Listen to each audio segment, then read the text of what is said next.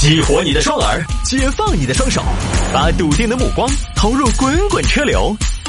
给我一个槽点，我可以吐槽整个地球仪。微言大义，换种方式纵横网络江湖。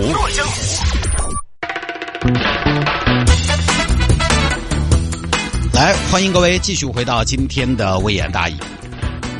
摆一个世界小趣闻啊，世界那么大，我就带大家去看一下。我们看一下有钱人怎么过日子，怎么旅游的哈。有听众还摆一下这一个：音乐家转行办顶级旅行社，只有你想不到，没有他办不到。呃，让大家看一看有钱人是怎么旅游的啊。啥子三亚、南极啊、南太平洋啊、巴拿马，这些都都没什么意思，你知道。就是看看别人怎么旅游的，说的是国外一个事情。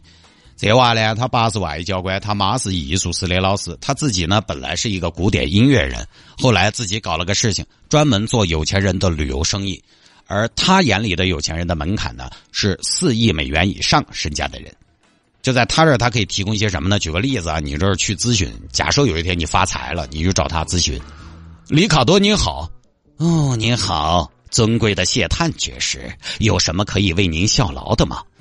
呃，我最近想要去一趟法国巴黎，希望您能给我安排一条线路。这条线路，我希望可以住的，嗯，怎么讲呢？住的稍微的高端一些，尤其是住的地方。您知道的，我对住这件事情极其的考究。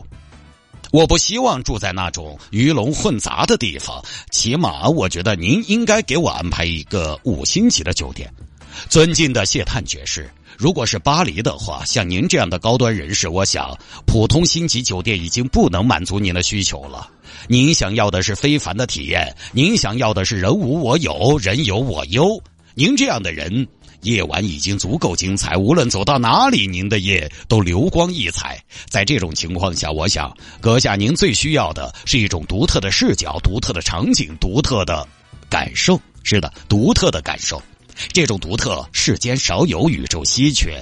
我这里有一个大胆的想法，需要先征求一下您的意见。如果您愿意的话，我想问一问。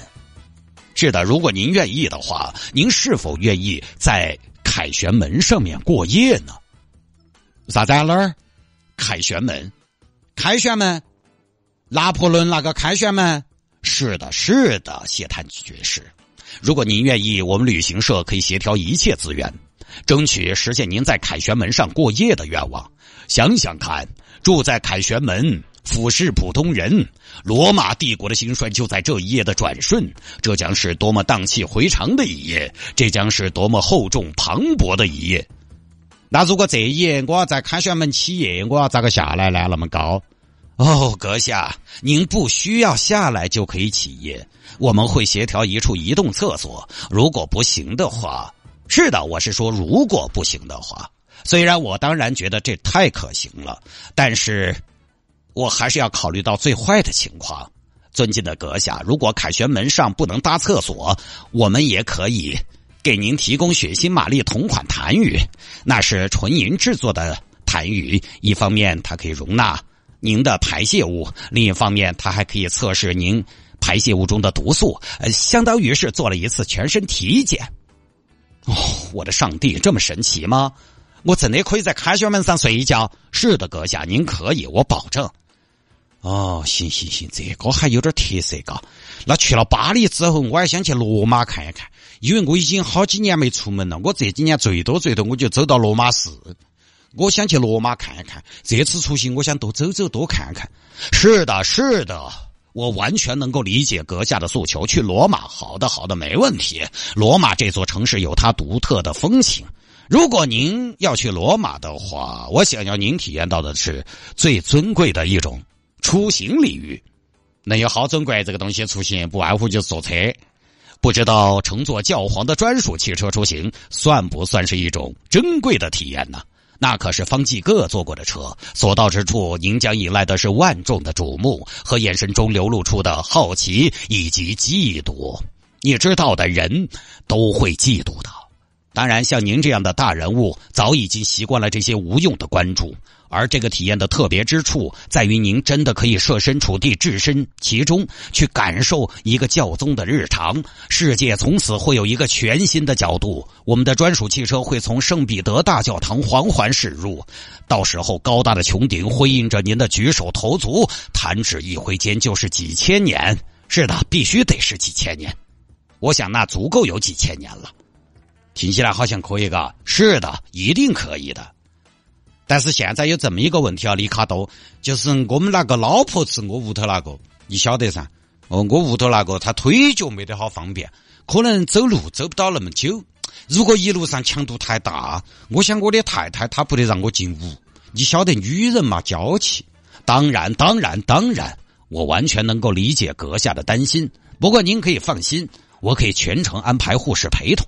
同时，我还可以请到法兰克福最专业的运动康复学的专家，全程为您的太太提供，呃，像舒缓呐、推拿啊、精油 SPA 等等服务。那怎么听起来是万无一失了？我已经有点迫不及待，开始期待这场魔法一般的旅行了。是的，阁下，您有理由期待我们所为您准备的这一切。此外，我们还提供专业摄影摄像，全程跟拍。当您需要的时候，我们可以随时给您提供发朋友圈的素材，包括精修图片、美颜视频等等，甚至文案。我们也会邀请到莎士比亚学校的校长来操刀，他极其擅长十四行诗的创作。信信信，那行。那里卡多，哎，对了，里卡多，我还有一个朋友，他最近想出去旅游，当然他或许没得我预算那么高哈，没得我那么有钱，但是他也希望他自己的旅行是独一无二的。你看你这边能不能顺便帮他出一个方案，出一个旅游路线来？冒昧的问一下阁下，您的这位朋友有多少预算呢？是的，我得确认一下，他大概预算是两万块钱，两万人民币的预算，一家三口这个样子。哦，我亲爱的谢探阁下。两万人民币一家三口走个三亚，甚至都还得穷游呢。那么这样的话，我建议他去泰国吧。是的，泰国去泰国吧，去泰国就不用定制路线了。这预算甚至还不太够我出计划书的。是的，当然必须要说明的是，我并不是嫌贫爱富，我只是。我只是专注于自己擅长的事情。是的，我擅长为您这样的高净值人群服务。我也喜欢并且享受为您这样的人士服务。毕竟每一次帮你们实现梦想，也是我自己在实现梦想。就那么事儿啊。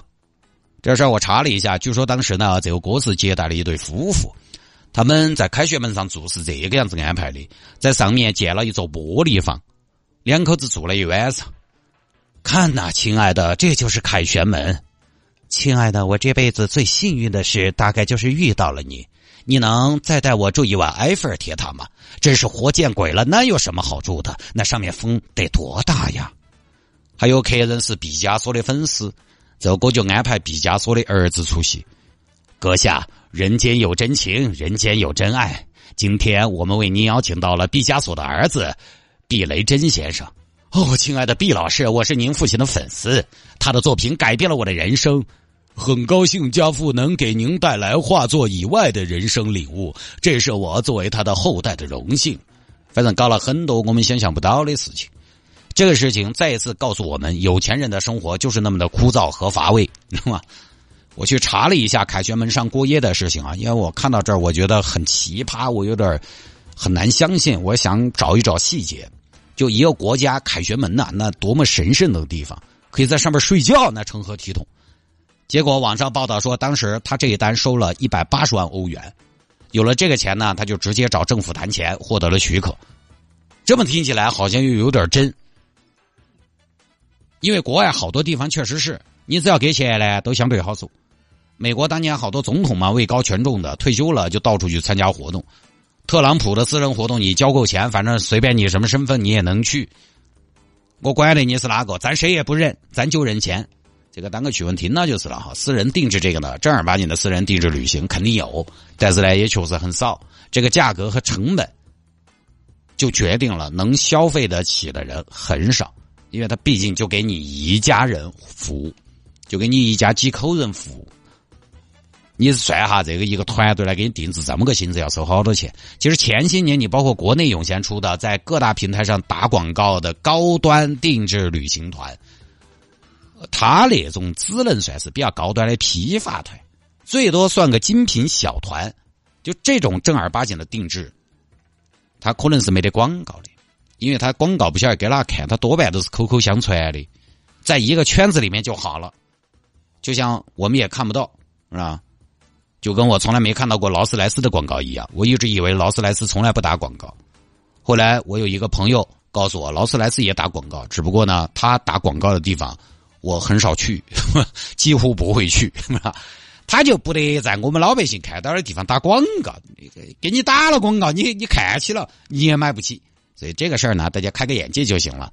毕竟呢，三亚十八万一晚上的总统别墅都有人订一个月，你说还有啥不可能的？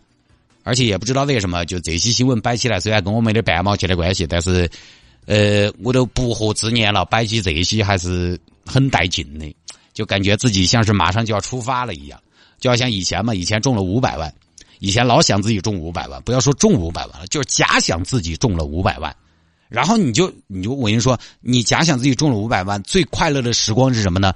就是安排花钱。哎呀，你就想一想，安排花钱五百万啊。这个怎么花你就都感觉贼带劲，脸上总是想着想着容易露出一丝就是很易察觉的微笑，假装自己中了五百万，哎呀，五百万扣了税四百万，买个保时捷，呃，嘴刷一嘴，房贷还一下，啊，好像也就没得了，但是想起来也挺开心的。好了，不说了，进段广告，广告之后接着回来摆今天的微言大义。有听众朋友说摆一下这个哈，我这这这提一嘴吧。老司机油门当刹车，开两公里撞两辆车，这我就不聊了。因为这个事情很有意思的地方在于，这是一台燃油车。你看哈，这个最近有一些很有意思的现象。最近这些年，当电动车慢慢在市场上占有率越来越高的情况下啊，电动车也面临了一些争议。但是你看啊，当我们在讨论燃油车车祸的时候，我们都认为这是驾驶员的问题；但是我们在讨论电动车事故的时候，我们通常都认为这车肯定有问题。假设这位老司机开的是电动车，那网上的评论画风应该是这样的：不可能，老司机油门当刹车可能，两公里都踩错了，绝对不可能发生。拜托，有点常识好不好？人家是十六年的老司机呀。但是因为是燃油车，所以大家就不讨论车的问题了。所以现在网上这些评论啊，很多其实讲立场，不一定讲真相。真相只要与立场不符，那我不认。真相后边还可以有阴谋论吗？阴谋论后边我还可以有阴谋论，碟中谍吗？哼，梦中梦吗？盗梦空间吗？你根本不知道是真是假。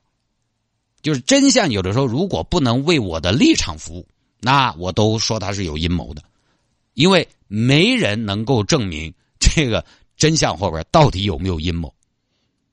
所以我以前还在网上跟人打键盘据理力争，现在我发现没有意义。这个油车和电车，它们其实只是动力来源不同。支持电动车的网友会说，电车智能化程度高，其实电车更愿意去做智能化而已。油车这么多年固有的格局已经形成了，大家多少有点不思进取。支持燃油车的网友会说，哎，自动驾驶辅助驾驶不可靠，新势力都把车主当小白鼠，是拿生命开玩笑。这个我也要驳斥。BBA 的辅助驾驶全部都要加钱，没有什么给你标配的，达到一个可用好用的状态。BMW 的选装差不多两万六。燃油车，你发现没有？燃油车，你说人家是稳健哈，为车主负责，不乱上那些新技术。对不起，燃油车你要上新技术，你要付费，多给钱。燃油车自然，哎，车主肯定是改了电路的。电动车自然，看电动车好吓人。